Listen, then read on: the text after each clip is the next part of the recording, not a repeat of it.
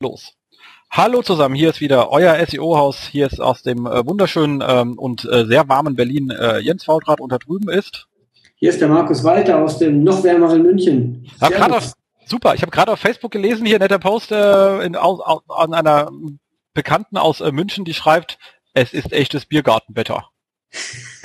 ja, das ist aber hier 150 Tage im Jahr Biergartenwetter. Echt auch in diesem Sommer? Ja, was 100 Tage. Ah, fantastisch. Ähm, wir machen heute wieder so eine kleine Sendung, wo wir einfach nur die Rückschau haben, all dieweil äh, wir für das nächste Mal einen schönen Gast organisiert haben.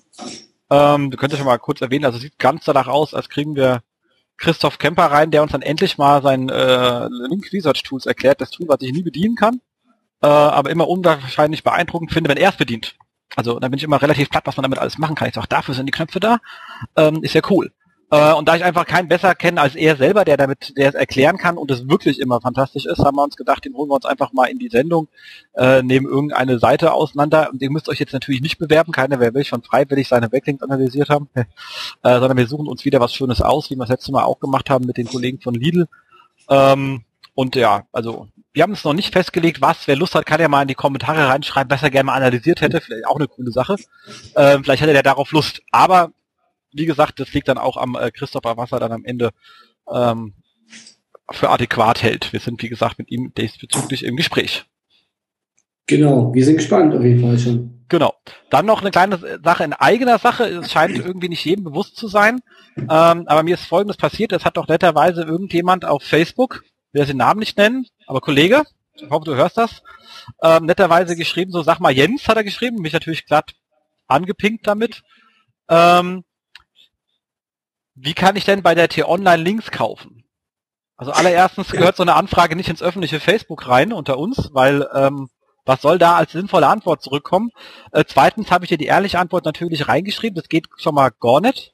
All die, weil die T-Online gar nichts verkauft, das läuft alles über den Vermarkter und ich glaube, der hat mit Links nicht so arg viel am tun. Aber er verkauft ja gerne 25 Millionen PIs zu einem sehr netten TKP. Ähm, aber ganz unter uns allen, schreibt Leute bitte nicht auf Facebook öffentlich nach irgendetwas an. Äh, die können da ähm, nicht, nicht so arsch viel anfangen. Ist nicht so intelligent. Okay, Hat dich schon mal öffentlich einer angeschrieben? Bitte? Hat dich schon mal einer öffentlich angeschrieben auf Facebook? Nee. So. Jetzt also an Markus Walter schreiben, wenn der einen Link von der 1 und 1 braucht, er wird dann auch sagen, dass es nicht geht. Genau, dass wir keine Links verkaufen, die echt dann sagen. Ganz genau. öffentlich über Facebook. Ganz öffentlich, fantastisch, so gehört sich das Ganze. Ähm, ansonsten habe ich mal was Neues gelernt. Es gibt eine Info-E-Mail wohl bei Radio for SEO und da hat Nina vom letzten Mal eine Nachfrage geschrieben. Die habe ich ihr auch schon per Mail beantwortet. Und zwar hatten wir uns mit dem Nils darüber unterhalten, also ihr wisst Nils Haag vom letzten Mal. Ähm, das ist ja teilweise so das Wissen darüber, wie eigentlich eine äh, Suchmaschine wirklich intern funktioniert, nicht so wahnsinnig ausgeprägt ist äh, in der SEO-Branche was ja äh, einerseits recht lustig ist, wenn man so spricht, andererseits auch nicht so tragisch. Aber ähm, dabei haben wir erzählt, dass es natürlich nicht so ist, dass eine Suchmaschine wirklich einem Link folgt, also rein physikalisch gesehen. Ähm, und daraufhin gab es halt eine Rückfrage, wie, wo man das genau findet. Äh, ich habe einen sehr schönen Post dazu rausgesucht, ähm, der das mal schön aufeinander geschrieben hat und sehr einfach erklärt hat vom äh, ähm, Bert Schulski an der Stelle einen schönen Gruß äh, rüber nach äh, äh, Motortalk und der hat das mal sehr schön zusammengeschrieben, äh, wo man das ganz schön sieht, dass halt einfach ein Crawler ein, nur eine Webseite runterholt. Also der holt einfach sich das HTML, schickt es an den Parser, der Parser passt aus dem ganzen HTML die Wörter raus, schmeißt die einmal an Indexer weiter und gleichzeitig passt er alle URLs raus und gibt die an einem ähm, ähm, Anchor-Server, so heißt es bei Fast, ich weiß nicht, wie es bei anderen Suchmaschinen heißt, aber entsprechend an einen URL-Index weiter. Dieser URL-Index gibt das wiederum an einem Scheduler weiter, der, den, der die Crawler beplant, was sie als nächstes aufrufen sollen. Und je nachdem, wie häufig äh, dieselben URLs gefunden werden, wird auch der Scheduler priorisiert. Also Sachen, die er sehr häufig findet, werden natürlich auch öfters geholt oder mal schneller geholt, gerade wenn sie neu ist. Also die gucken erstmal, habe ich die überhaupt schon die URL.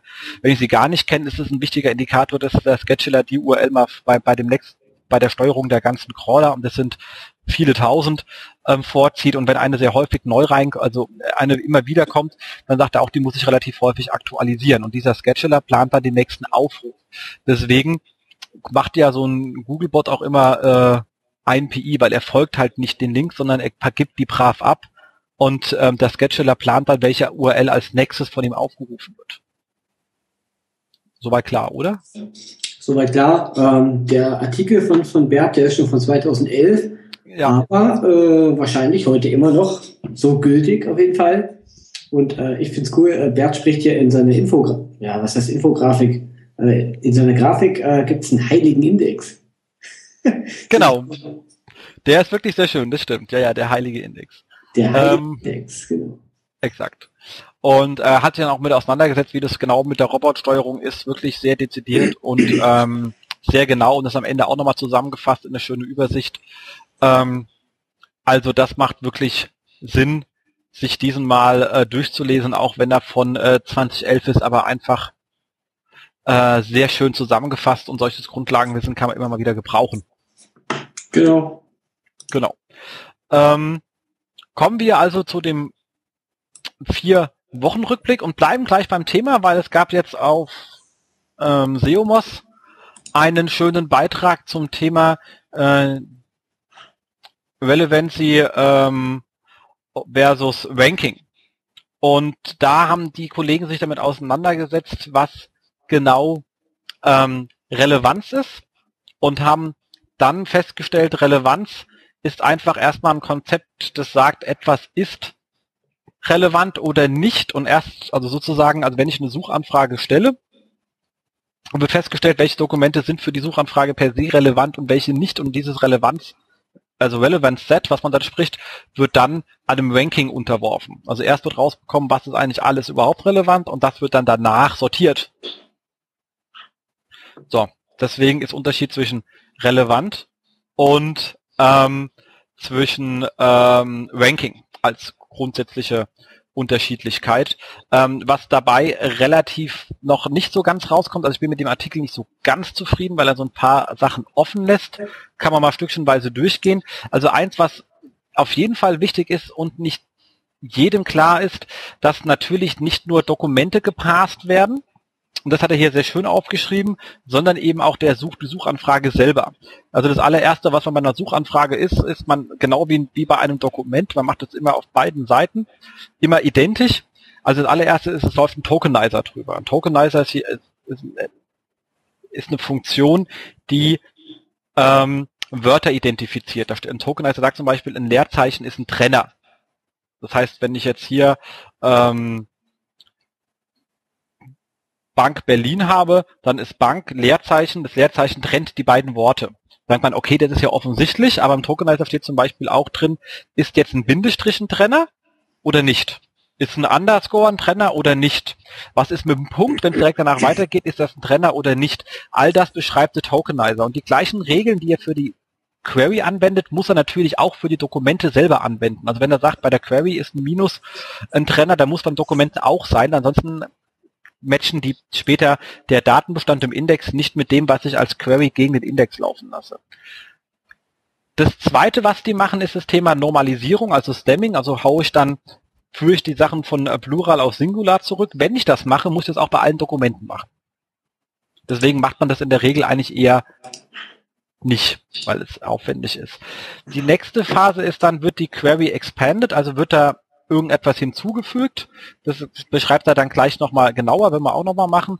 Und danach wird ein Scoring ermittelt, also wie ähnlich, also es nennt es hier Scoring, das ist ein bisschen verwirrend. Im Grunde genommen wird ermittelt, wie ähnlich ist ein Dokument zur Anfrage.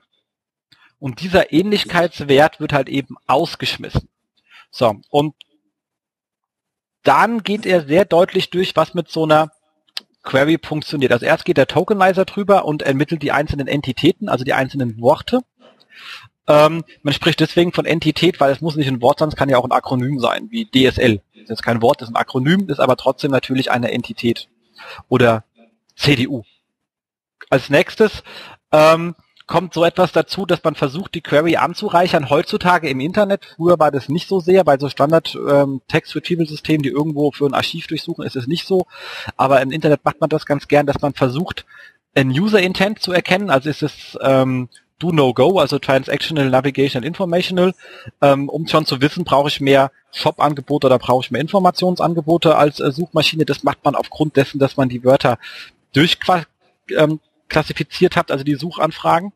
Man versucht einen lokalen Aspekt mit reinzubringen, sehen wir ja sehr stark, dass wenn ich jetzt nach ähm, ähm, Kühlschrank suche, ich einfach in Berlin andere Ergebnisse bekomme als in München. Ähm, und nicht nur im lokalen Bereich, sondern auch im organischen Bereich. Ähm, dann kommt das Thema Query Expansion dazu. Also wenn ich jetzt zum, meine Dokumente nicht normalisiere, also ich führe alles auf eine Singularform zurück, dann kann ich sagen, wenn ich eine Query habe wie Auto, ich suche auch noch nach Autos oder nach Synonymen, nach Kfz. Das habe ich nicht explizit gesucht, aber wenn ich so ein Modell hinten dran habe, kann ich einfach die Suchanfrage um die Begriffe einfach erweitern. Das sieht da der Nutzer nicht. Ähm, und das erspart mir, dass ich meinen Index aufblasen muss. Die andere Möglichkeit ist, ich schreibe Synonyme im Index mit rein. Das heißt, wenn irgendwo Auto steht, schreibe ich mir im Index noch Kfz etc. pp. dazu. Das bedeutet aber, dass der Index signifikant an Volumen steigt, also einfach mehr Platz auf der Platte braucht beziehungsweise wo auch immer er liegt. Ähm, bei Query heißt es, der Query-Server muss mehr arbeiten. Jetzt war die Frage, welche Komponente ist effizienter? Je nach Suchmaschine ist es umgedreht, mache ich es entweder auf der einen oder auf der anderen Seite. Ähm, dann gibt es eine Art von Classification, also macht es Sinn, dazu Images, Videos oder News anzuzeigen. Ähm, dann kommt natürlich die Auto, die, die Korrektur des Begriffs. Kann man ja heutzutage, dass man meint, dass nicht mehr gesagt wird, meinten Sie, sondern wir haben gesucht nach, wenn ich mich vertippt habe, wollen Sie wirklich die Fehlschreibung finden. Also das heißt, wird automatisch das, äh, die, die, die Schreibweise korrigiert, die Sprache identifiziert und dann das Ganze nochmal normalisiert sozusagen. Und das Ganze ist das alles, was dieser, das nennt man Query-Server oder Anfrageserver, was der alles macht. Und diese Anfrage wird dann einem Dokumentenmodell unterworfen. Je nachdem, wie meine Dokumenten erfasst sind. Eines der bekanntesten Themen dafür ist äh, TF-IDF oder wenn man nach Karl ist, WDF-IDF, wobei es scheißegal ist, ob man TF oder WDF nimmt, das ändert an der Geschichte gar nichts. Dann gibt es noch ein paar andere probal äh, probabilistische Methoden äh, und andere Modelle, nach denen meine Dokumente im Index gehalten werden und nach denen auch meine Query analysiert wird. Und daraus wird halt eben diese entsprechenden Werte definiert und dann wird daraus einfach ein, ein, ein, ein, ein, ein ähm, Vektorprodukt erzeugt. Also da gibt es verschiedene Arten von Themen, die man das machen kann. Standard ist ein, ähm, ähm, oh Gott, jetzt kommt mir das Wort nicht ein, das kann doch gar nicht sein. Markus, helf mir mal weiter. Weiß nicht, was ich sagen will, gell, doof. Ähm, ähm, Standard, äh, ähm, ähm, ähm, Standardthema ist dann erstmal ein, ein, ein, Standard-Skalarprodukt, dann gibt's natürlich so etwas wie Cosinusmaß oder Dice-Maß oder ähnliche Maße, wo halt einfach mein TF-IDF von meiner Query gegen die ganzen TF-IDF Werte der einzelnen Worte in allen Dokumenten abgeglichen wird. Und das ergibt dann einen Dokumentenvektorraum, ähm, der ist n-dimensional, das klingt alles super Star Trek-mäßig, ist aber eigentlich total trivial, kann man bloß nicht mehr in Excel abbilden, das haut euch dann um die Ohren, ähm, weil es halt n Dimensionen hat und dann kommt natürlich ein einen Wert raus für jedes Dokument, das mir sagt, wie ähnlich die sind. So, dann hat er hier, und das wird etwas äh, tricky, er hat dann eine Correlation Study angewendet. Wir wissen ja alle, wie lustig Correlations sind und hat gesagt, welche Art von Methode wird wahrscheinlich verwendet im Language-Modell. Er hatte noch so einen Algorithmus, der BM25 heißt, den muss man aber kurz durchlesen, oder eben TF-IDF, hat dann aber festgestellt, wenn man natürlich den SEO-MOS, ist natürlich ein MOS-Artikel, Entschuldigung, der heißt ja nur noch MOS, also wenn man natürlich den MOS-Page Authority drüber legt, dann ist es wesentlich, ähm, korreliert es wesentlich stärker. Was jetzt natürlich, wenn man der eigene Anbieter ist, nicht so überrascht. Ähm, aber natürlich auch einen kleinen ein kleiner Fehler in der Methode hat, weil bei einem Webdoc, bei einem Webindex habe ich ja die Link-Informationen. Und wir haben ja vorhin vom Anchor-Server gesprochen, das heißt der Anchor, also der, der, der Anchor-Server weiß, welcher Linktext so ein Dokument geht. Das heißt, in diese ganzen TF-IDF werden nicht nur die Wörter reingerechnet, die auf dem Dokument selber stehen, sondern eben auch alle Wörter, mit denen es verlinkt wird. Die werden sozusagen dem Dokument zugerechnet. Außer die Links, die Google jetzt da dank Penguin wieder entwertet hat oder die irgendwelche Schwellen drüber gehen, dann haben wir ja, aber das ist ein Spam Detection. Lass mal Spam Detection raus, rein, weil es verkompliziert das Ganze nochmal. Wenn ich ein Dokument jetzt 15 Mal mit Türklinke anlinke, dann wird einfach dem Dokument 15 Mal das Wort Türklinke noch zugerechnet und verändert natürlich, also ganz primitiv. Karl wird mich jetzt erschießen, aber einfach mal für die Primitivheit wird einfach 15 Mal das Wort zugerechnet und ändert natürlich dann den TF, äh, den TF-IDF-Wert des Dokuments, weil einfach diese externen Begriffe, die von externen Dokumenten darauf verweisen, im Index selber dem Dokument zugerechnet werden. Hoffentlich kommt noch irgendeiner mit bei dem, was ich erzähle. Und damit kommt natürlich auch die Verlinkung stark mit rein, wenn ich ein TF-IDF berechne. Ah. So, und das haben die hier wirklich sehr schön erklärt. Ich hänge einfach die Show Notes, lest mal durch, seid an dieser letzten Stelle ein bisschen kritisch, äh, aber ansonsten haben sie das äh, hinlänglich gut erklärt und da ich zu faul bin, es ordentlich aufzuschreiben, äh, ist es wahrscheinlich was Schönes, was man einfach mal durchlesen kann, auch wenn es den einen oder anderen Mangel hat. Ja, Jens, das war ja ganz easy. Ja, gell, das war was für die äh, für das Vormittagsprogramm. Ja, ich hatte ja den Post jetzt von, von morse.com vor mir, äh, aber ich war irgendwann trotzdem ausgestiegen. Eben. Äh, ich hoffe, die Hörer sind bei dir geblieben und ähm, Falls jemand bis zum Schluss jetzt komplett verstanden hat, bitte ich äh, um einen Kommentar. Sehr gut, das wäre fantastisch. Ansonsten beenden wir jetzt hier einfach die Sendung etwas zum Nachdenken.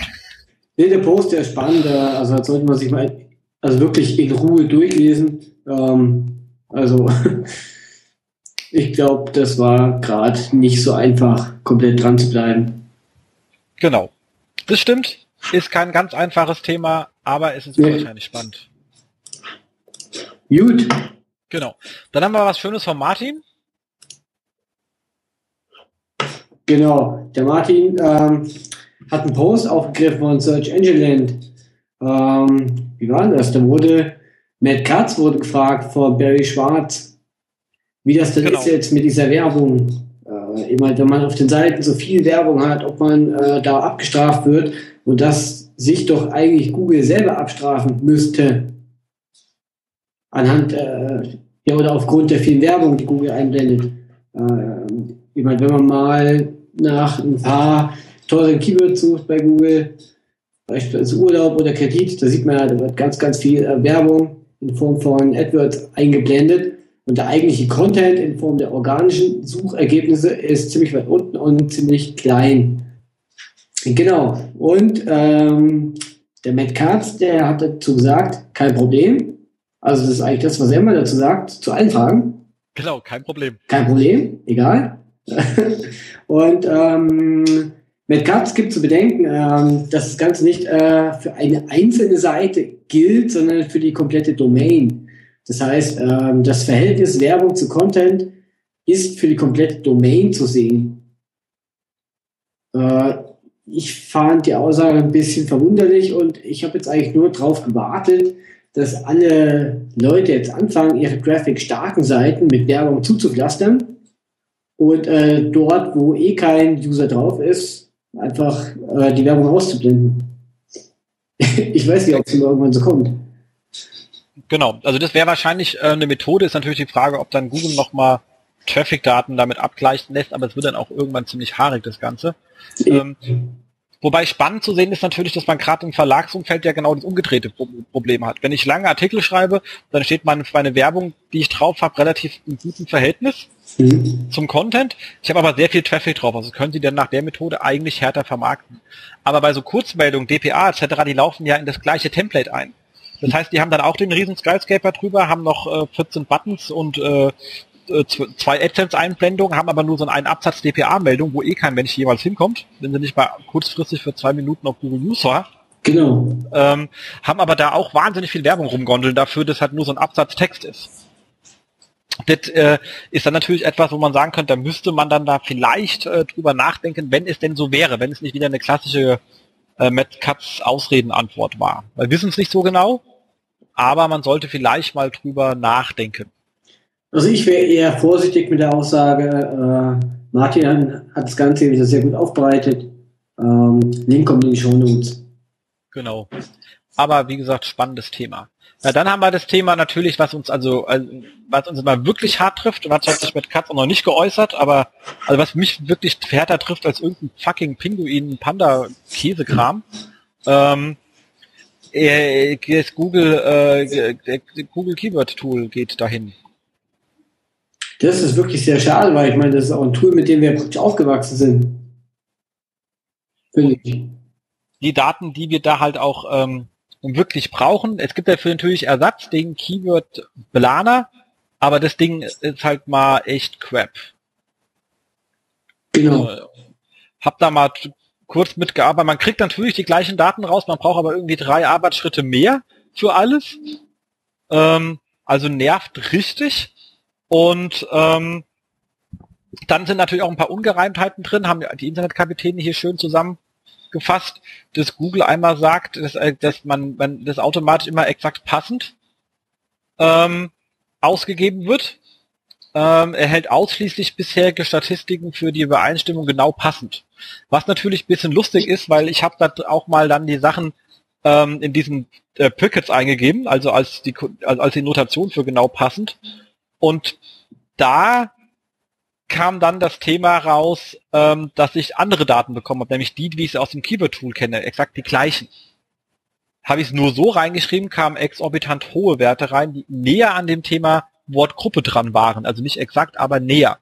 Also fand ich die Aussage, konnte ich jetzt so aus den Direktsachen nicht übertragen. Sie selber sagen aber, dass die natürlich höher sind, weil die Mobiles und Tablets mit reinnehmen was bei dem anderen nicht mit drin war. Was ich sage, ist ja sehr schön, aber ein Mobile Search Mensch verhält sich halt einfach anders. Also bei Tablets kann ich es noch mit leben, aber so ein Mobile Mensch ist halt äh, selten am Shoppen zum Beispiel, ist dann bei E-Commerce äh, Keyword Recherchen etwas irrelevant. Ähm, und äh, sind jetzt auch nicht so wahnsinnig DPI-Bringer äh, äh, auf, im, im Portalbereich.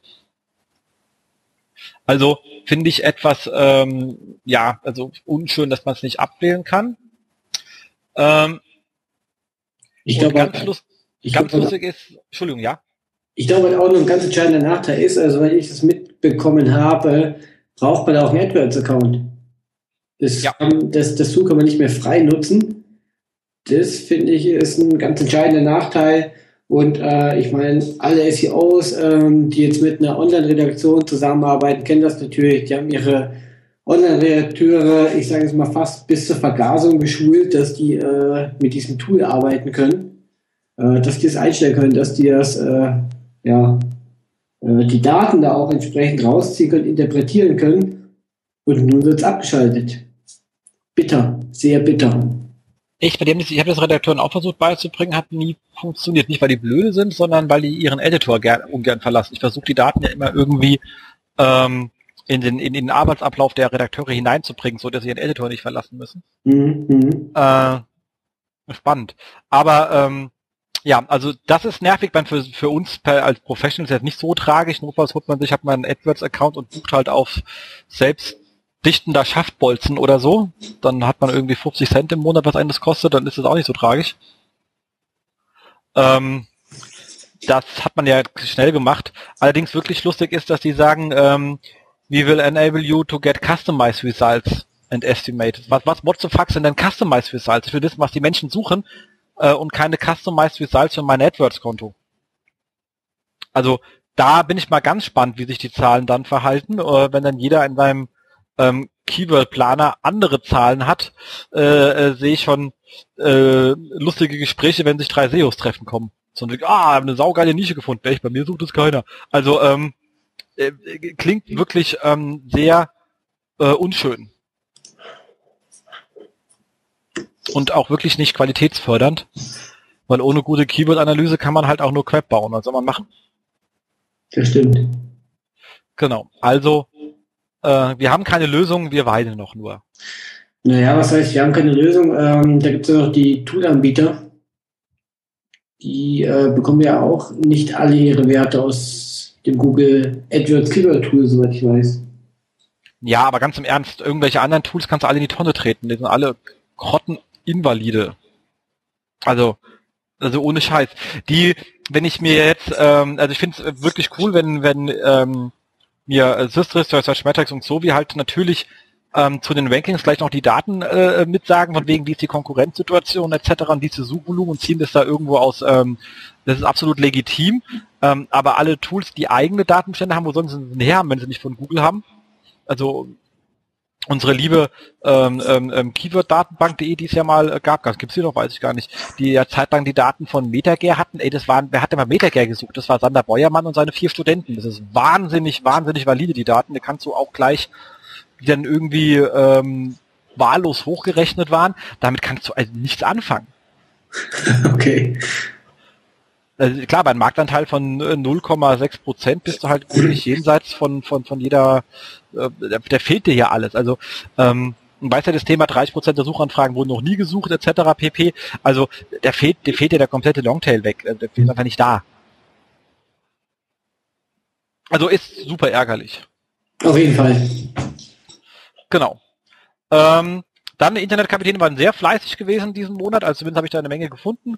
Ähm, Hinweis, Fehlerdaten, Fehlerdaten zu strukturierten Daten, auch ein lustiger Satz, äh, in den Google Webmaster Tools werden jetzt schön mit angezeigt. Ähm, schöne Funktion, gibt es dann auch den entsprechenden Fehlerbericht. Nur wenn man dann äh, mehr wissen will, muss man es halt nochmal in, den, in das ähm, Testtool für strukturierte Daten überführen. Äh, bisschen nervig, also wie immer, Google baut da schöne Sachen die Webmaster-Tools ein, machen dann aber doch den einen oder anderen Usability-Bug rein, der einfach dazu führt, dass es dann damit arbeiten doch ein bisschen umständlicher ist. Aber immerhin sind die Daten da äh, und macht Sinn, äh, die dann natürlich auch entsprechend äh, zu nutzen und auszuwerten, was ja eh das meiste Problem ist bei den Menschen, die haben alle einen Webmaster-Tool-Zugang und schauen so alle Schaltjahre rein. Genau, und äh, eigentlich dabei werden die Tools eigentlich immer besser. Äh, ich glaube, wir haben es gar nicht mehr drin, ähm, aber es gab ja jetzt äh, eigentlich eine Umstellung auch in die Google Webmaster Tools. Gibt es eine komplett neue Navigation, die wirklich sinnvoll ist auch, wo man wirklich äh, die ganzen Tools in den Webmaster Tools äh, eher findet. Ähm, also das Tool wird immer besser. Definitiv. Und wer da noch nicht intensiv mitarbeitet, macht halt was falsch. Ich finde es mal so lustig, wenn ich, wenn wir bei Kunden aufschlagen sagen, oh, wir haben jetzt auch ähm, ähm, On-Page äh, uns gekauft, das ist ja schön.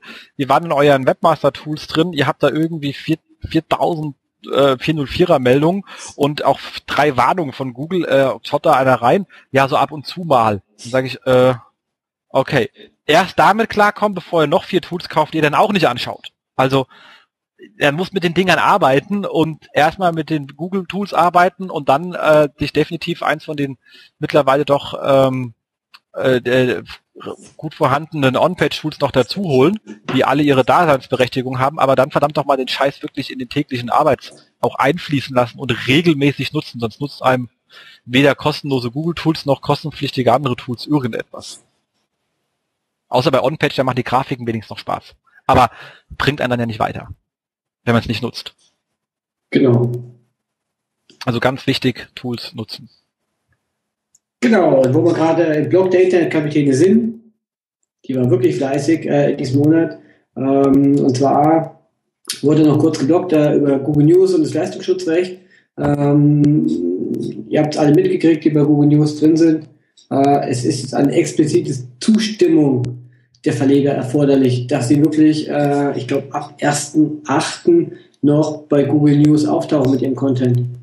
Und ähm, da gibt es so eine Freischaltung, ähm, da kommt man auf das Partner Dash, so heißt das, habe ich vorher auch noch nie gehört, ehrlich gesagt. Und äh, dort muss man dann einfach nochmal äh, also explizit bestätigen, dass äh, Google den Content weiterhin in News publizieren darf.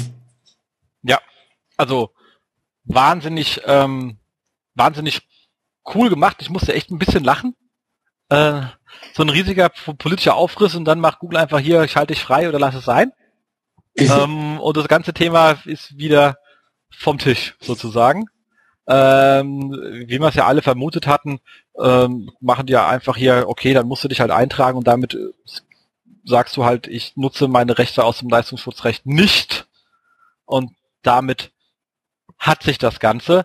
Ähm, ich bin mal gespannt, wie man im Hause Springer dann damit umgeht. Ähm, ich kann mir vorstellen, dass sie vielleicht den Weg über eine Kartellklage laufen werden. Ähm, da kann ja sagen, als marktbeherrschende Stellung äh, etc. pp. kann man bestimmt das eine oder andere machen. Haben der bessere Anwälte, als ich jemals sein könnte. Aber für jeden anderen, der der nicht Springer ist, kann man nur dringend empfehlen, das einfach äh, zu tun. Ich bin ja sowieso mal gespannt, was am 1.8. so los ist im News Index. Ähm, ob es irgendwie Verlage gibt, äh, die sich dann aus irgendwelchen politischen Gründen doch nicht dazu durchringen konnten, äh, das Ganze zu bestätigen. Ob es vielleicht sogar Verlage gibt, die es vergessen haben, das äh, also immer betrifft aber vielleicht viele, viele kleine Publisher, die sich vielleicht gar nicht so jetzt mit diesem ganzen Thema SEO auseinandersetzen. Also ich bin da wirklich mal gespannt. Das stimmt, aber da fällt mir gerade was ein, muss man schnell raussuchen, weil äh, ich denke, das können wir dann relativ deutlich auch in der Auswirkung äh, messen. Wir haben ja ähm, mal ein, ein, ein, ein entsprechendes ähm, News-Tool konzipiert, was ja das komplette Thema durchmisst, also zehnminütlich, also und zwar nicht die Startseite von Google News, sondern jede, jedes Ressort plus alle Schlag, also plus alle Schlagworte, die Google anzeigt an der Seite. Das sind halt immer dann so 80 Seiten und alle zehn Minuten alles rauszieht, plus die Newsboxen dazu erhebt und äh, daraus dann halt auch so ein Wahrnehmungs-, also wie, wie so, so eine Reichweite pro pro Publisher erm, ermittelt. Ähm, das heißt, da kann man dann einfach am 1.8. mal und die Woche danach schauen, ob sich überhaupt irgendetwas bewegt, werden wir dann einfach hier äh, an dieser Stelle berichten. Ähm, ich hänge hier mal für alle Leute, die das Tool nicht kennen, noch einen Link in die Shownotes mit rein, ähm, weil der Kollege Cario hat da kurz äh, nochmal was zu geschrieben, weil er sich das Tool auch nochmal näher angeschaut hat. Ist wirklich ein sehr, sehr angenehmes Tool, ähm, mit dem man wirklich sehr schön die Reichweite von verschiedenen ähm, Verlagen durchmessen kann und das auch wirklich pro, pro Bereich und Region. Also wirklich spannendes Ding. Ähm, werden wir mal gucken, was wir dann nächstes Mal ein paar Daten zusammenziehen schnell und mal schreiben, was passiert ist. Cool, also hängt jetzt hier mit in den Shownotes drin, kommt dann auch mit live. Okay, cool. Genau. Ja. Dann haben sich die Kollegen von äh, AKM3 ähm, einzeln, nicht zu dritt, aber einzeln äh, mit dem Thema Google Suggest auseinandergesetzt und aber gesagt haben, wie kommen eigentlich diese Vorschläge äh, zustande. Auch das ist, glaube ich, nicht so jedem klar. Hat natürlich etwas zu tun mit meinem, A, mit meinem persönlichen Suchverhalten und Suchfrequenz, aber natürlich auch mit der Suchhäufigkeit von allen Menschen und auch äh, wichtig meiner äh, meinem Ort, in dem ich mich äh, befinde. Es ist schon mal ganz wichtig, dass halt dieser Suggest zwischen den einzelnen Menschen nicht identisch sind, sondern wenn ich persönlich etwas sehr häufig suche, kommt das natürlich in meine Suggest mit rein. Aber natürlich auch, das haben sie hier schön an einem Beispiel gezeigt, mein Ort, wo sie einfach gesagt haben, ähm, Einkaufszentrum Berlin wird weniger häufig gesucht als Einkaufskorb. Und wenn ich jetzt Einkauf eingebe, kommt in Berlin halt eben Einkaufszentrum Berlin natürlich nicht Köln oder irgendwas, sondern Berlin und eben nicht Einkaufskorb, obwohl es wesentlich häufiger gesucht wird. Also das heißt, Google kann da schon, äh, geht da auch massiv lokal rein. Wie gesagt, was man immer merkt, dass Google gerade diesen lokalen Faktor immer, immer stärker gewichtet bei allen möglichen äh, seiner Tools und Anwendungen. Ähm, einfach weil das eine wichtige Information ist. Wir denken an den Anfang der Sendung, die Query wird angereichert um den Ort und natürlich auch dann so ein Suggest-Vorschlag, weil es einfach Sinn macht. Ansonsten kommt halt ähm, nur Käse raus. Genau. Genau. Ähm, dann gehen sie natürlich nochmal ein auf das ganze Thema ähm, Reputation Management. Das finde ich wirklich sehr, sehr spannend. Halt, wenn man irgendwie, sorry, über irgendjemanden etwas nicht so Gutes im Umlauf ist, dass es dann sich auch erstmal ein Suggest ähm, festfressen kann. Oder aber, das hatten wir mal gehabt, wir hatten mal irgendwie bei also es gab ja mal lustige Software-Loads und die hatten auch einen, einen, einen Nachrichtenteil gehabt, also einfach so IT-Nachrichten. Und die hatten berichtet über einen, einen ziemlich langen Beitrag über Internetabzocke. Und danach haben viele Menschen, also viele der Kunden, einfach so eine Known-Item-Research gemacht. Das heißt, sie wollten den Artikel wiederfinden, also nach der publiziert wurde, nach dem Motto, ich habe den in der Arbeit gelesen, war spannend, will ich zu Hause nochmal jemanden zeigen und haben halt sehr viel nach Software-Load-Abzocke gesucht, obwohl es nicht um Abzocke ging, sondern weil sie einen Artikel wiederfinden wollen und der stand dann danach natürlich für ein halbes Jahr in den Suggest, war natürlich ziemlich blöde. Ähm, also da manchmal vielleicht aufpassen, was man so schreibt, äh, könnte negative Auswirkungen haben. Ja. Ähm, gehen dann auch nochmal auf das Thema äh, lustige Markenvorteile rein, aber gerade bei den Kollegen natürlich jetzt hier von Autoscout, die einen riesen Vorteil haben, dass wenn ich Auto eingebe, Autoscout vorgeschlagen wird und nicht mobile, weil da steht kein Auto drin. Ähm, und das ist natürlich auch lustig, sollte man vielleicht auch beim Firmennamen dann nochmal äh, als kleinen Randgedanken mit drüber werfen, ob der dann auch Suggest geeignet ist, um einfach diesen Firmennamenfindungsprozess weiter zu verkomplizieren. Sehr schöner Artikel, kommt in die Show Notes. Ja. So, dann gab es bei Systrix, äh, der Hans Kronenberg hat äh, einen Post geschrieben, Brand Search als Ranking-Faktor. Und ähm, er hat letztendlich mal verglichen die Apothekenumschau, DocCheck, OnMeda und netdoktor.de, äh, den Systrix Sichtbarkeitsindex von allen vier Domains gegeneinander gelegt und gleichzeitig ähm, bei Google Trends mal geschaut, ähm, wie denn so das Suchvolumen nach den Marken ist. Und er konnte feststellen, dass ähm, sich der Sichtbarkeitsindex entsprechend des Suchvolumens entwickelt hat bei diesen vier Domains. Und ähm, das ist so eine ganz spannende Analyse, ähm, gilt aber eben halt jetzt nur für, äh, also für dieses eine Beispiel. Lässt sich vielleicht jetzt nicht gleich pauschalisieren. Aber ähm, es ist mal wieder so eine ganz spannende Idee. Sollte man vielleicht einfach mal im Hinterkopf behalten. Genau, vor allem weil ja auch äh, ähm, Matt Katz äh, gesagt hat, äh, worin wir besser sind ist herauszufinden, wer in den jeweiligen Kategorien, wie zum Beispiel Gesundheit, die wirklichen Autoritäten sind. Wenn wir das herausfinden können, bekommen diese Seiten ein höheres ähm, Ranking. Ähm, ist natürlich wirklich ein spannendes Thema und er hat auch gesagt, es kann auch umgedreht sein und das finde ich wirklich sehr spannend, etwas, was wir auch beobachtet haben. Wenn ich anfange, und das sieht man bei der Apothekenrundschau relativ schön, die sind am 23.11.2009 erstmalig überhaupt erschienen, oder vorher waren die irgendwie nicht da oder whatever, ähm, und machen seitdem ein ziemlich ordentliches SEO und seit 20 äh, seit Ende 20, Mitte 2011 geht eigentlich kontinuierlich nach oben.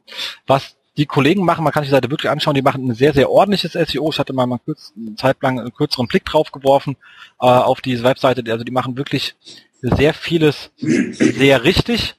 Ähm, aber dadurch, dass wenn etwas einfach mehr gefunden wird, kriege ich wahrscheinlich auch mehr Brand, also wenn ich mehr organisch Non-Brand gefunden werde, kriege ich auch oft mehr Brand-Anfragen, weil Leute das wiederfinden wollen. Sagen, ich habe doch bei der Apothekenrundschau was Gutes gelesen, ich gehe da wieder hin. Oder ich habe doch bei, äh, ich will den Artikel wiederfinden, wie äh, ähm, Medikamenten, Nebenwirkungen, Apothekenrundschau. Also das da deshalb es ist natürlich als Korrelation nicht ganz klar, was kam zuerst, kam aufgrund der besseren Rankings mehr Markenanfragen oder kam es umgedreht. Aber egal wie, die beiden Effekte können sich gegenseitig einfach verstärken, was einfach sehr wichtig ist. Und es gibt noch mal eine Sondersituation, während die anderen damit Geld verdienen müssen, also alle, inklusive DocCheck on, on Meda und NetDoctor, ist so, dass die Apothekenrundschau äh, im Großen und Ganzen werbefrei ist. Also das ist natürlich auch geil. Da kommt ein Competitor rein, der kein AdSense, kein gar nichts drauf hat, wahnsinnig viele Kunden auch noch Brand suchen. Ähm, das liebt natürlich also Google. Also schreibt einfach euren Content und wollt kein Geld verdienen, dann mag euch Google noch viel mehr. Okay, ihr verhungert dann halt irgendwann, aber irgendein Opfer muss man halt bringen. Aber es, ist, aber es ist schon Wahnsinn, wie stark wirklich diese Apothekenumschau ist.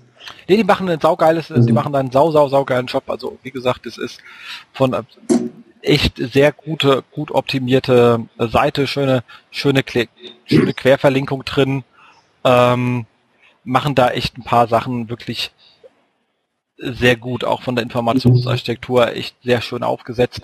Ein paar Sachen sind schon fast ein bisschen hart, wenn sie da ziemlich viel immer die gleichen Begriffe auf die gleichen Tag-Pages durch, ist schon ein bisschen, bisschen Kindergarten-SEO, aber bei so einem Brand kann man halt auch so ein Kram machen, ohne dass auch auf die Füße fällt. Mhm. Aber ist echt, ähm, eine schöne Seite. Kann man sich einiges von abschauen. Stark, wirklich stark. Genau. Dann hat der ähm, ähm, Kollege Björn Tantau was Schönes gefunden. An der Stelle immer einen schönen Gruß, Björn, und viel Spaß bei deinem neuen Job bei äh, Testroom an der Stelle. Ist ja gerade äh, gewechselt. Genau, guten Start, Björn. Juhu. Und ich glaube für die Kollegen auch sicherlich äh, ein guter Fang ähm, hat sich ja wirklich die letzte Zeit sehr viel Mühe gegeben, seinen, äh, seinen Personal Brand äh, massiv zu befördern. Inklusive Fernsehauftritt und allem drum und dran, da muss man schon mal sagen, Respekt an der Stelle. Äh, ist eine Menge Arbeit, das zu tun. Und äh, er hat hier einen schönen Beitrag äh, gefunden, wo er sagt, Google testet Suchergebnisse mit Firmenlogo. Ähm, wo es jetzt einfach mal erste Tests gab, die er hier auch ähm, mit Screenshot äh, drin hat und ähm, von, von äh, ähm, äh, SEO Roundtable übernommen und zeigt halt sehr schön, wie halt bei äh, travelstart.co.za, whatever that is, ähm, einfach eben ein entsprechendes äh, Firmenlogo angezeigt worden ist, anstatt des Autorenprofils. Etwas, was ich ja schon lange drauf warte. Wir wissen ja, also du weißt ja, ich weiß ja auch, wie schwer es ist, in einem Konzern alle Redakteure dazu zu bekommen, ein Google Plus Profil anzulegen. Ähm, dann ist die Frage, was machen die, wenn die kündigen etc. Ist ja alles so ein bisschen anstrengend. Und gerade für große Marken und wenn Google so viel auf Marken Wert legt, macht es durchaus Sinn, ähm, dass man das Firmenlogo mit einbaut. Und das Schöne ist, die haben hier einfach nur ihre Google Plus Seite verifiziert und diese Einfügung kam wohl dann von alleine. Also spannende Entwicklung sollte man auf jeden Fall auf dem Schirm haben. Ich glaube, das ist eine gute Entwicklung. Mhm. Ähm, und würde einiges äh, so im Corporate-Umfeld wirklich massiv vereinfachen. Stimmt. Ich glaube, mir gibt es dazu auch gar nichts zu sagen. Nee, glaube ich auch nicht. Außer, aber halt dass ich mir einfach wieder Sorgen mache, dass die Suchergebnisse wieder mal irgendwann zu bunt werden. Wie, äh, also damals, als all diese Ratings eingeführt haben. Alles bunt, bunt, bunt und dann musste Google dann doch wieder dann, äh, ein Stück zurückrudern. also ich bin gespannt, wie, wie das wird dann, wenn äh, praktisch vor, jedem, vor jeder Domain dann noch so ein kleines Bildchen ist. Eins bunter als das andere. Bestimmt. Ich weiß es nicht. Vielleicht wird es auch cool. Muss man mal sehen. Aber andererseits, jetzt hast du halt ein springendes Design, wo mal ein Auto drin ist, was nicht. Dann springt natürlich auch, also zum Abscannen der Seite ist natürlich ein bisschen schwer, wenn der Scheiß ständig hin und her springt. Mhm. Also, wie gesagt, werden die sicherlich auch durch ihre Usability jagen. Ähm, und ähm, endgültig kann man nicht wissen, ob es besser wird. Aber es ist immerhin mal schön, dass sie wenigstens drüber nachdenken. Ja. Genau. So. Und dann gibt's sozusagen den philosophischen Post des Monats ähm, von Martin Missfeld, der ja öfters mal so ein paar philosophische Themen raushaut mit dem Thema, wenn andere einfach besser sind wo er sagt, ich bin, dass er halt oft mit irgend, zu irgendeiner Suchanfrage auf Position 3 bis 10 ist, ähm, oder auch auf Seite 2 oder 3 ähm, und einfach nicht weiterkommt, indem er da an seiner Seite den Content rumschraubt und On-Page macht etc. pp. Und dann halt sagen kann, okay, man kann sagen, jetzt bin ich SEO-technisch am Ende, ähm, muss natürlich äh, Links kaufen, aber eigentlich sind die Seiten, die vor einem stehen, auch einfach besser, weil das vor allem selber zum Beispiel nur ein Randthema ist und die sind komplett vollumfänglich nur diesem Thema zugeschrieben oder oder oder. Aber es gibt oft das Thema, man ist halt einfach, die sind halt einfach besser und dann muss man sagen, okay, entweder ich mache dafür, ich widme mich komplett dem Thema oder aber es für mich halt auch nur ein Nebenskriegsschauplatz und einfach mal fünfe gerade sein lassen. Ich persönlich finde das wirklich sehr spannend, weil bei, bei seinen Seiten glaube ich, dass die per se alle vom Content her hilfreich sind. Mhm. Aber man kennt es ja oft, ähm, wenn an irgendwelche Anfragen erreichen und dann sagt, schaut man sich die Seite an und sagt, oh Gott, ihr seid aber auch mit eurem Webangebot gar nicht kompetitiv und sagt, Kinder, ihr braucht mehr Content, bessere Struktur, Navigation stimmt gar nicht, etc. Und die sagen, oh, ich will auf der Seite nichts ändern, lass uns doch einfach äh, Links machen. Das geht das wissen wir alle, aber es geht halt dank Google zum Glück nicht mehr immer äh, und auch nicht mehr so lang. Und es ist definitiv meiner Meinung nach der absolut falsche Weg, weil man muss einfach sich mit seinem Produkt auseinandersetzen, weil auch die Conversion-Erfahrungen, die man dann bekommt, sind eher mäßig. Also das ist schon immer ein Zusammenspiel. Ja gut, und halt oftmals ist es halt wirklich so, dass die anderen vielleicht besseren Content haben zu dem Thema, was man ähm, ja, vielleicht auch mal als SEO neidlos anerkennen muss. Aber gerade halt, wenn man genau mit diesem äh, Produkt Geld verdient, ähm, da fällt es natürlich schwer zu sagen, na gut, äh, ich bin auf drei, die anderen auf eins und zwei, dann lasse ich das halt mal. Das fällt natürlich schwer. Das, ist auch das fällt schwer. Aber trotzdem dann lieber am eigenen Produkt arbeiten. Ja. Ist halt, ich weiß, scheiß Job, viel anstrengender, aber es ist der, der langfristig zum Erfolg führt. Freilich, bloß der SEO, der hat manchmal gar keine Chance, da wirklich dran zu arbeiten am Produkt, sondern hat halt nur die Möglichkeit, äh, das noch nach oben zu pushen. Aber ja, dann fällt es ja auch schwer, das Ganze intern äh, dann äh, seinen, seinen Leuten mitzuteilen und sagen, hey Leute, wir Deswegen sage ich immer, kein SEO machen, äh, sondern erstmal an uns selber arbeiten, am äh, eigentlichen Kernprodukt. Also ich komme ja aus dem Produktmanagement raus Deswegen sage ich immer, ein guter SEO sollte vor allem erstmal ein guter Produktmanager sein und danach ein guter Projektmanager und dann kann er sich mit Suche auseinandersetzen. Aber ist intern schwer aufgesetzt. Also da gebe ich dir recht, die, die Widerstände sind groß und vollumfänglich und da muss man auch langsam mal viel diskutieren, aber wenn man es halt hinkriegt, dann skaliert es einfach auch besser ja, als, äh, als reines, reines Link-Building. Aber es kommt aber, ja, bitte.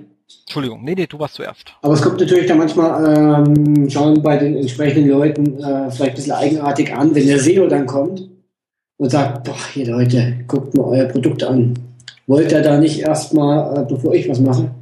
Da fragt sich dann natürlich auch der äh, eigentliche äh, ja, Produktverantwortliche, na, was kommt denn da jetzt der SEO? Der hat äh, eigentlich andere Aufgaben. Ne?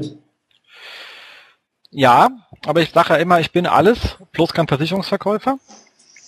Aber es fällt mir halt unwahrscheinlich schwer, für ein Produkt, was sagt, auch noch Marketing zu machen, weil es einfach sagt. Also, das ist halt so das ganze interne Verständnis.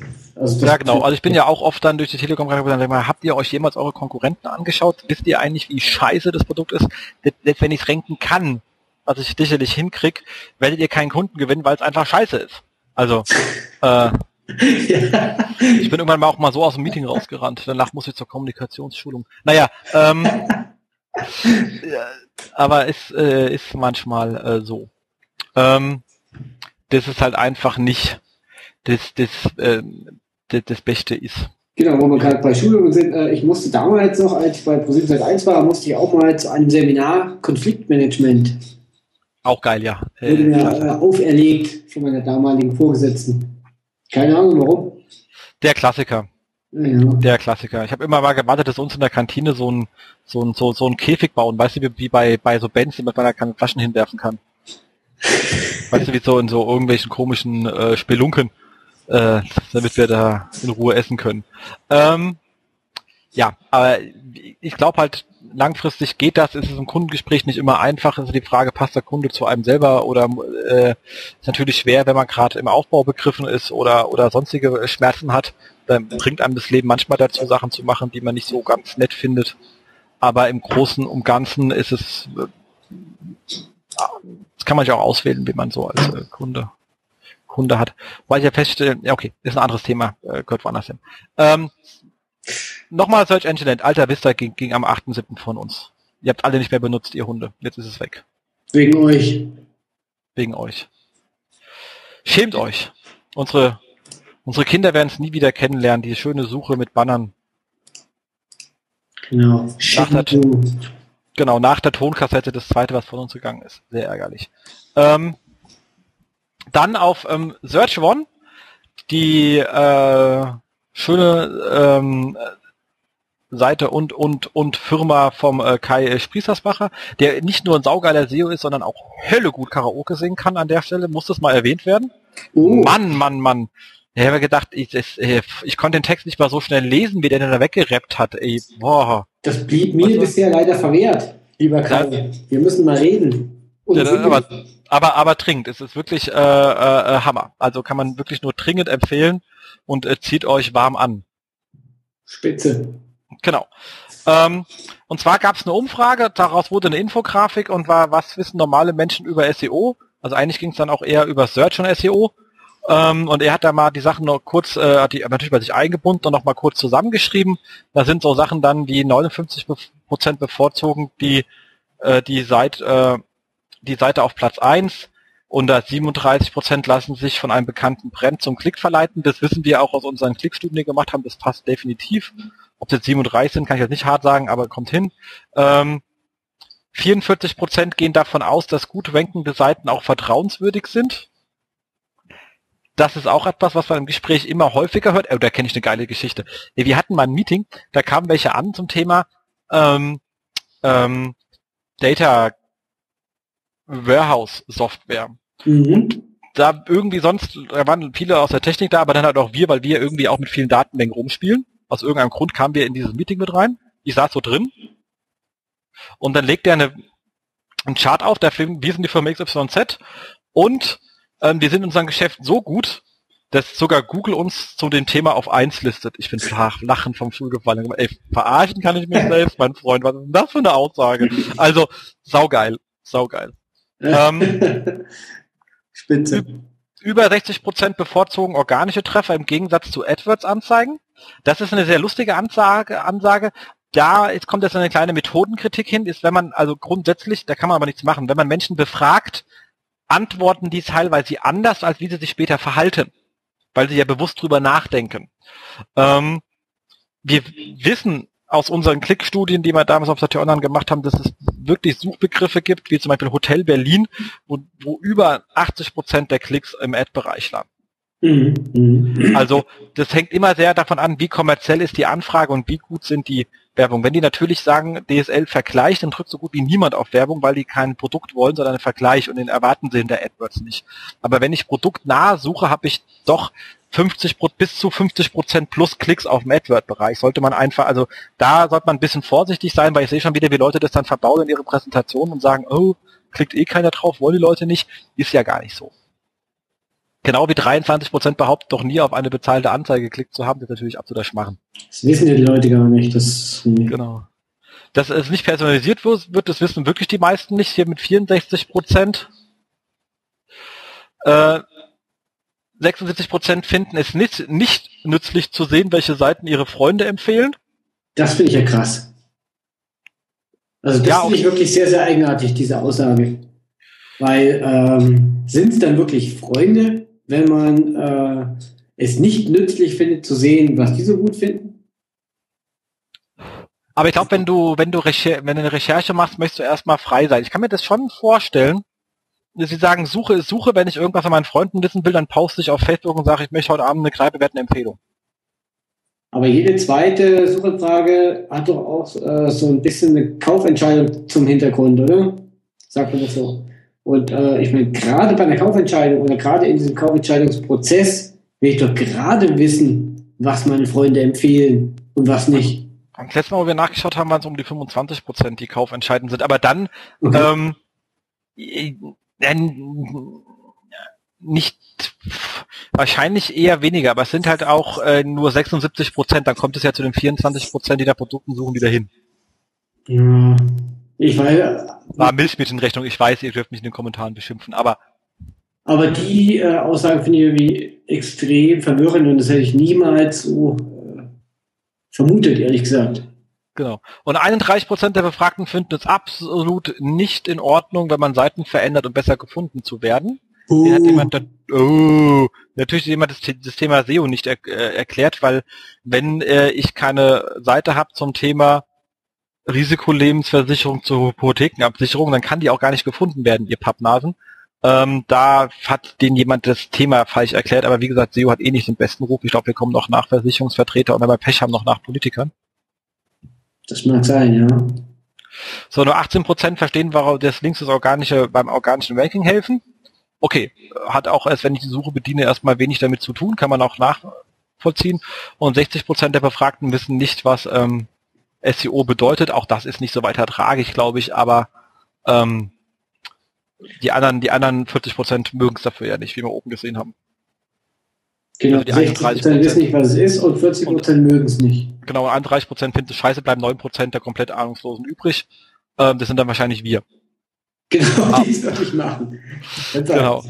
Also, wie gesagt, aber schön nochmal als Infografik rausgeholt, äh, natürlich nicht von ihm, sondern der, der hat er eingebunden ähm, bei seotraininglondon.org, wer auch immer das ist, aber schön gemacht, kann man sich einfach mal anschauen, wenn man es auf Facebook noch nicht drüber gefallen ist. Jo. Genau. Da, dann hat Erik ähm, ja nicht nur bekannterweise mittlerweile hier auch einen Podcast, sondern er schreibt auch noch sehr viel, was er ja auch sehr gut kann. Und etwas Schönes geschrieben zum Thema ähm, Autorenstatistik in den neuen Google Webmaster Tools, wo man jetzt halt eben auch seine Sachen sehen kann, die man als Autor woanders geschrieben hat.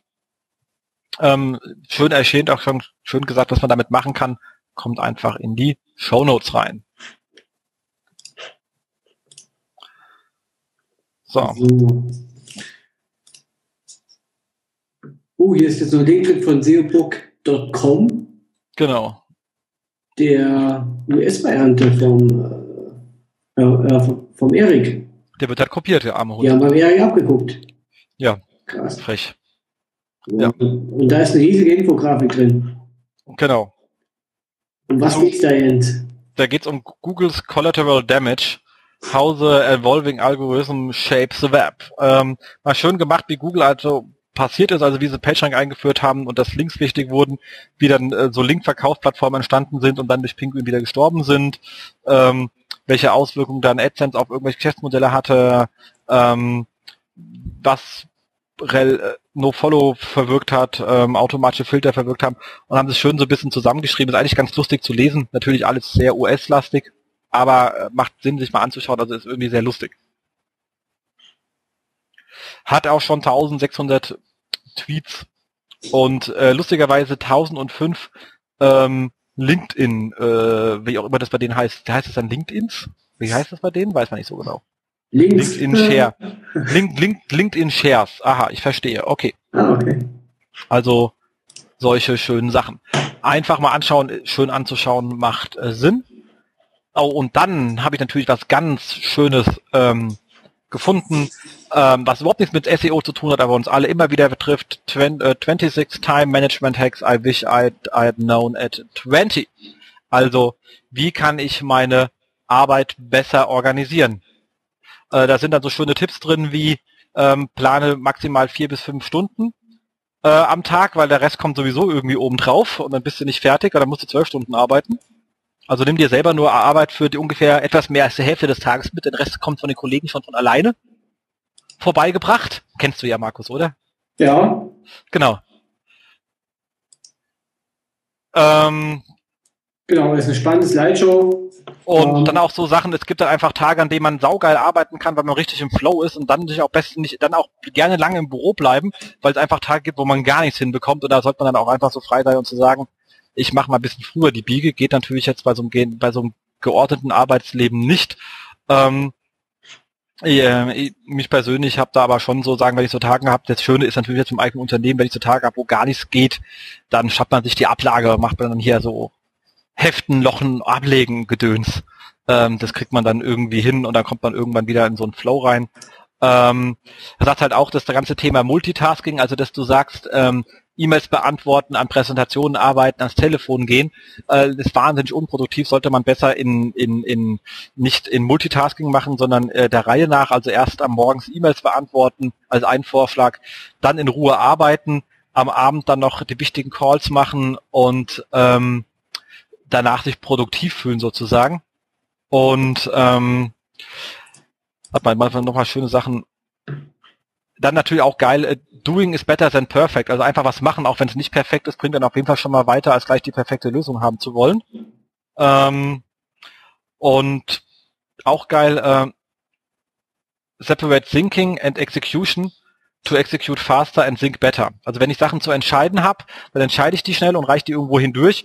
Und wenn ich nachdenken will, Telefon aus und Ruhe, versuche ich auch äh, so zu machen. Also ich mache dann relativ häufig mein Outlook einfach zu und dann mache meine netten Mitarbeiter oder Mitgründer sagen, ja, der kann das gar nicht erreichen. Sag ich, ja, das, ähm, das ist so. Und also ganz geil, versucht eure Meetings am Anfang vom Tag zu legen und nicht am Ende. Ähm, weil man sonst das Problem ist, man ist gedanklich schon in dem Meeting, was irgendwo wichtig ist, wenn es ein wichtiges, also nicht so ein Teambesprechungsmeeting, wo man dann eher äh, kurz vorher erstmal losdappelt, dann ist keiner vorbereitet und dappelt wieder zurück, die gibt's ja auch. Mhm. Ähm, sondern die wirklich wichtigen Meetings, dann ist man den ganzen Tag darauf fokussiert und man sagt dann halt so, das hat hier 10 a.m. Work, 12 also am Mittag try to work, zwei, zwei Uhr, also zwei Stunden vor dem try, uh, really try to work. Ich kenne das auch, man sagt, ich muss jetzt konzentrieren, aber man ist trotzdem gedanklich immer bei dem wichtigen Termin. Ähm, und so versuche ich mir mit auch im Moment zu organisieren, dass wenn ich sage, ich habe hier etwas Wichtiges, was, ähm, dass ich mir an dem Tag auch wirklich nur auf das eine vorbereite und ansonsten höchstens noch so einen einen oder anderen Telefonanruf mache, aber jetzt nicht an einer Analyse fürs nächste Thema arbeite, weil man einfach sich nicht sauber darauf konzentrieren kann, ähm, sind sehr schöne Sachen, äh, die man einfach wirklich ähm, beherzigen kann. Es sind auch wirklich viel mehr drin und die alle sehr viel, ähm, sehr, sehr viel Sinn machen. Auch so etwas wie, wenn du einen Gedanken hast, schreib ihn dir auf, weil wenn du es nicht aufschreibst, bist du den ganzen Tag mit Merken beschäftigt und kannst dich wieder nicht konzentrieren. Und wenn du danach so einen vollgeschriebenen Zettel hast, kannst du ihn abends noch versuchen zu verwurscheln. Ähm, ähm, aber ansonsten hinderte dich das daran, klar weiterzudenken. Das habe ich jetzt noch nicht. Die Idee fand ich sehr gut. Ich muss erst mal gucken, ich mir wieder einen Zettel organisiere äh, wo ich sowas äh, hinschreiben kann, geordnet. Daran fehlt es mir meistens. Ich kenne ja Leute, die kommen da mit diesem Evernote klar. Ich verstehe das ja gar nicht. Da finde ich immer nie irgendetwas wieder drin oder schreib's rein, dann vergesse, wie ich es getaggt habe und das ist noch schlimmer als irgendwas. Äh, aber andere Leute machen damit sehr gute Erfahrungen. Das hat jeder ein bisschen anders. Aber es sind sau schöne, einfache Tipps mit drin. Sollte man wirklich beherzigen. Genau, hat zwar nicht wirklich irgendwas mit dem Thema SEO zu tun, aber äh, das macht ja nichts. Genau. Und dann haben wir auf der Webseite webvideo.com, die du ja auch nicht kanntest. Nein. Ist Deutsch. Ist Deutsch. Mal gucken, was hier haben die hier sowas wie ein, da wo Impressum stehen sollte, steht Hangouts on Air Handbuch. Geil. Ähm, die werden doch hier wohl hoffentlich irgendwo sowas wie ein, da unten. Ah, okay, da wo man es, ganz unten dann. Ach, guck an. Ach, vom, ach ja, komm, ja, sehr schön, sehr schön. Passt vom, vom, vom netten Andreas Grab. Ah ja, Andreas, warum machst du denn, der hat sich nicht so an Webschorle gewöhnt, da machst du hier webvideo.com auf. Ah, ja, ja. Grüße, Andreas. Herzliche Grüße. Sehr, sehr gegrüßt. Also, Andreas hat hier einen super langen, äh, wirklich sehr, sehr geilen langen Guide geschrieben. Ähm, das muss wieder hochscrollen zum Thema YouTube Marketing Guide. Also ist auch wirklich ein Guide. Ähm, kann dringend empfehlen zu lesen. Ich habe noch nicht auf so viel auf YouTube gemacht, deswegen gehen wir jetzt hier nicht durch und kommentieren das alles, weil ich hätte gar nichts zu kommentieren, äh, bin aber sichtlich beeindruckt ob der Masse des Contents. Ich glaube, da wird selbst, äh, da würde jetzt äh, selbst ähm, äh, Martin Missfeld äh, Plus werden, ob der Menge. Äh, kann man nur dringend empfehlen zu lesen. Machst du viel in YouTube? Nee, gar nicht. Eieiei. Dann jetzt lesen wir es mal, dann machen wir es auch. Bitte? Dann lesen wir das jetzt mal und dann machen die es auch. Ja, wahrscheinlich. Ja, genau. ich mache sonst gar nichts äh, auf, auf, also mit YouTube. Ja, dann passt es ja. Nee, damit sind wir ja mit einer Stunde relativ sauber durchgekommen. Ja, Hammer. also ja. ohne Fokus, Thema äh, und äh, ohne große Vorgeschichte haben wir trotzdem, glaube ich, eine ganz spannende Stunde gehabt. Ja. Genau. Jetzt haben wir ja noch äh, unseren obligatorischen Vier-Wochen-Ausblick. Genau. Da habe ich einmal einen Hinweis auf, ähm, und zwar wird erscheint das, ähm, ähm, ich muss noch ganz kurz aufmachen, das äh, Handbuch Internetsuchmaschine 3 vom ähm, ähm, Dirk Lewandowski, seines Zeichens Professor Doktor an der HAW, ähm, mit, kann ich wirklich nur empfehlen, also er, ist Herausgeber, es sind viele einzelne ähm, ähm, Artikel drin. Einen vom äh, David Richter, äh, wer ihn noch nicht kennt, sollte ihn dringend kennenlernen, ist äh, Mitarbeiter bei mir und sozusagen meine Antwort auf äh, Stefan Weicher, weil er mein Excel-Mega-Guru ist. Die beiden muss ich irgendwann mal zusammensetzen, mal gucken, was dabei rauskommt. Ähm, hat 375 Seiten Umfang. Ähm, und kann man sich nur sehr empfehlen. 1 und 2 war schon sehr spannend. Geht halt auch sehr viel um Search und User Behavior um Search, also jetzt kein SEO-Buch, aber für jeden, der mal ein bisschen über den Tellerrand hinausblicken will, kann ich es dringend nur empfehlen. Wir hauen den Links in die Shownotes zum Verlag, weil bei Amazon ist es noch gar nicht zu bekommen. Ähm, kann man sich einfach mal vormerken und dann haben wir noch eine Konferenz gefunden und zwar im äh, wunderschönen Bern.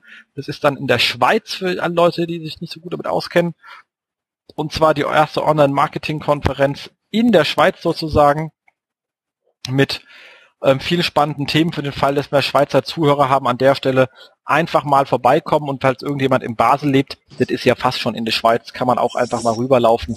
Ich glaube, das könnte sehr spannend werden. Okay. Exakt. Und Schöne ist, ich glaube, ich renne da auch, doch ja, ich habe einen Vortrag da und dementsprechend habe ich auch einen Promocode, den hängen wir dann noch in die Show Notes rein. Äh, dann kommt es da, wenn ihr Interesse habt, noch ein bisschen günstiger dran. Ähm, ist ja dann auch kein äh, Thema an der Stelle. Spitze. Spitze. Damit sind wir durch. Ist ja fantastisch. Genau, wir haben heute keine SEO-Jobs. Wir haben heute keine Verlosung. Aber das macht nichts. Dafür habt ihr viel Freizeit, weil wir unter zwei Stunden geblieben sind, dicke. Genau, dann könnt ihr jetzt vielleicht noch, noch einen anderen Podcast hören von den Kollegen. Genau, oder einfach euch in die Sonne setzen. Oder natürlich einen Kommentar auf äh, iTunes schreiben, eine Bewertung. Das würde uns wirklich sehr freuen. Dann kommen wir da ein bisschen weiter nach oben, hoffe ich doch mal. Ähm, ansonsten Kommentare und Anregungen. Überlegt mal, ob ihr irgendeine lustige Seite habt, die, äh, die wir den Kollegen Camper vorschlagen können. Ähm, fürs nächste Mal. Ähm, wie gesagt, die Auswahl trifft er eh selbst, ähm, weil er weiß am besten, was dann, wo dann auch was Spannendes rauskommt. Äh, aber wer Lust hat, was zu kommentieren, kann es dann natürlich äh, machen, wird uns auch sehr freuen an der Stelle. Genau, äh, oder wer auch mal als Gast hier bei uns äh, im SEO-Haus sein möchte. Ein äh, Thema mitbringen möchte, auch gern Time Management. Ruhig uns äh, anschreiben, ansprechen, anrufen, whatever. Wir freuen uns auf euch. Genau. Und in diesem Sinne würde ich sagen, sind wir dann raus. Genießt die Sonne und äh, bis in vier Wochen. Bis in vier Wochen. Macht's gut. Tschüss.